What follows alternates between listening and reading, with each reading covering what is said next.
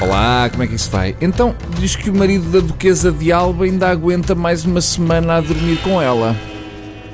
Pois é, nós estamos para aí virados, não é? Só temos cabeça para a grande notícia do ano, não é? Então vamos a isso. Pela primeira vez na história da democracia portuguesa, um ex-primeiro-ministro foi detido para interrogatório judicial. Foi muito giro. Quando eu soube que o Sócrates tinha sido detido no aeroporto, a minha reação, confesso que foi de susto. Eu pensei, ui, tu queres ver que eu trazia a erva que eu lhe pedi? Mais tarde eu fiquei chocado quando disseram que Sócrates tinha sido detido por elementos da autoridade tributária.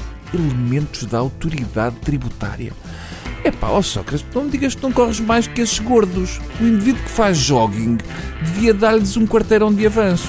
A pergunta que eu gostava de fazer perante esta notícia é: será que assim o Correio da Manhã já pode fechar?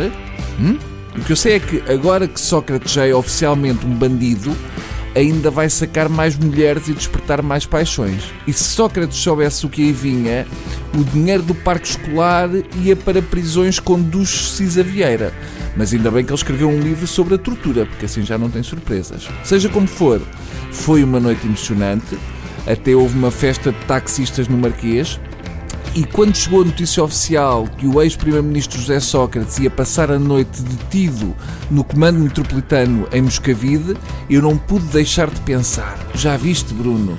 O que o Aníbal inventa para não ter que dar uma medalha. A seguir, o Carlos do Carmo vai ser apanhado com heroína. Eu aposto que quando soube da notícia, Cavaco teve a primeira ereção desde a adesão à União Europeia. Olha, Maria, fiz uma pontinha. Quanto aos diretos televisivos, bem, lá ver uma coisa, SIC Notícias.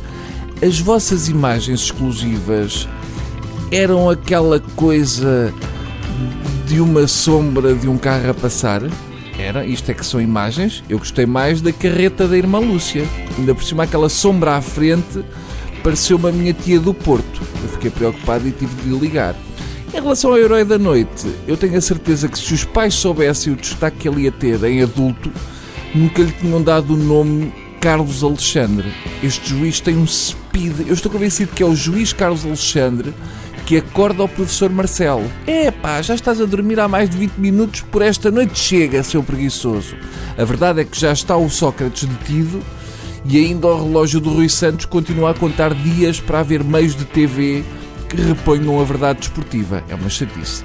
O meu destaque final vai para o advogado de Sócrates, que é muito parecido com o touro sentado, e para o grande momento que foi quando Sócrates ia chegar ao Campos da Justiça e estava um tipo com um megafone a gritar Assassino! enquanto empunhavam bandeiras nazis. Nós temos que adorar esta gente. Parece que até já há bancas a vender Doc Martens em frente da casa de Sócrates. Eu termino com uma conclusão que é a seguinte: bem diz o nosso estimado Primeiro-Ministro que os políticos não são todos iguais. É bem verdade. Uns recebem milhares de semanada da mãe, outros fazem despesas de representação, outros depósitos do primo Jacinto Leite Capelo Rego e outros permutas na coelha. Cada um no seu estilo, mas estão todos lá. Até amanhã.